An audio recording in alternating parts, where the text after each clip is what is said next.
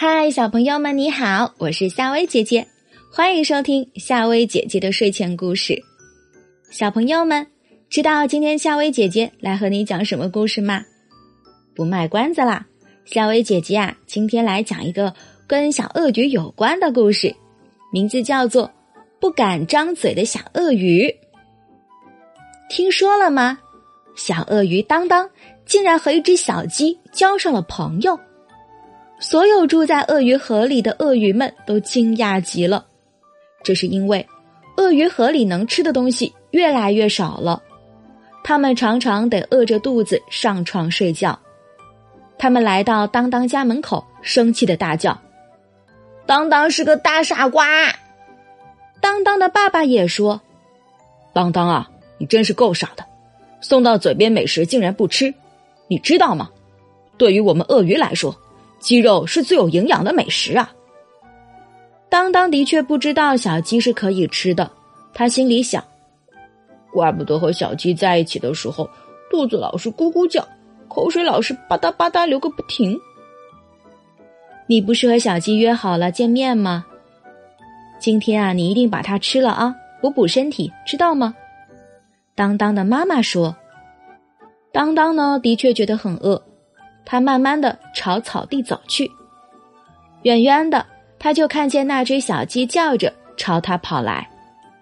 嘿，大朋友你好！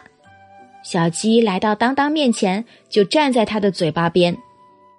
当当不敢张嘴说话，一看到小鸡，他就想起了和小鸡一起散步、做游戏、讲故事、说笑话的情景，他马上改变了主意，决定不吃小鸡了。但是听到自己肚子在咕咕咕的叫，他担心自己一张嘴就会把小鸡吞到肚子里去。小鸡又问：“你吃过早饭了吗？你不舒服吗？”当当不敢张嘴说话，他感觉到口水正从嘴角流出来。小鸡有点不高兴了，便大声的说：“喂，你怎么啦？我问你话呢，你怎么可以不理呀？”当当呢，仍然不敢张嘴说话。他听到自己牙齿正在讨厌的咯咯作响。这一下，小鸡彻底生气了。他用小尖嘴使劲啄了一下当当，说：“没礼貌的家伙，我再也不跟你玩了。”说完，他就走了。等到小鸡跑得无影无踪，当当才慢慢的转过身，朝鳄鱼河走去。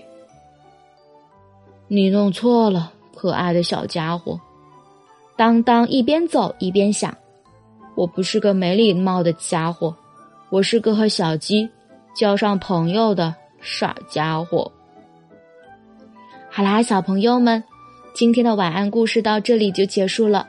听完了这个故事，你有什么想法或者感受吗？欢迎和夏薇姐姐一起分享哦。小朋友们，早点睡，晚安。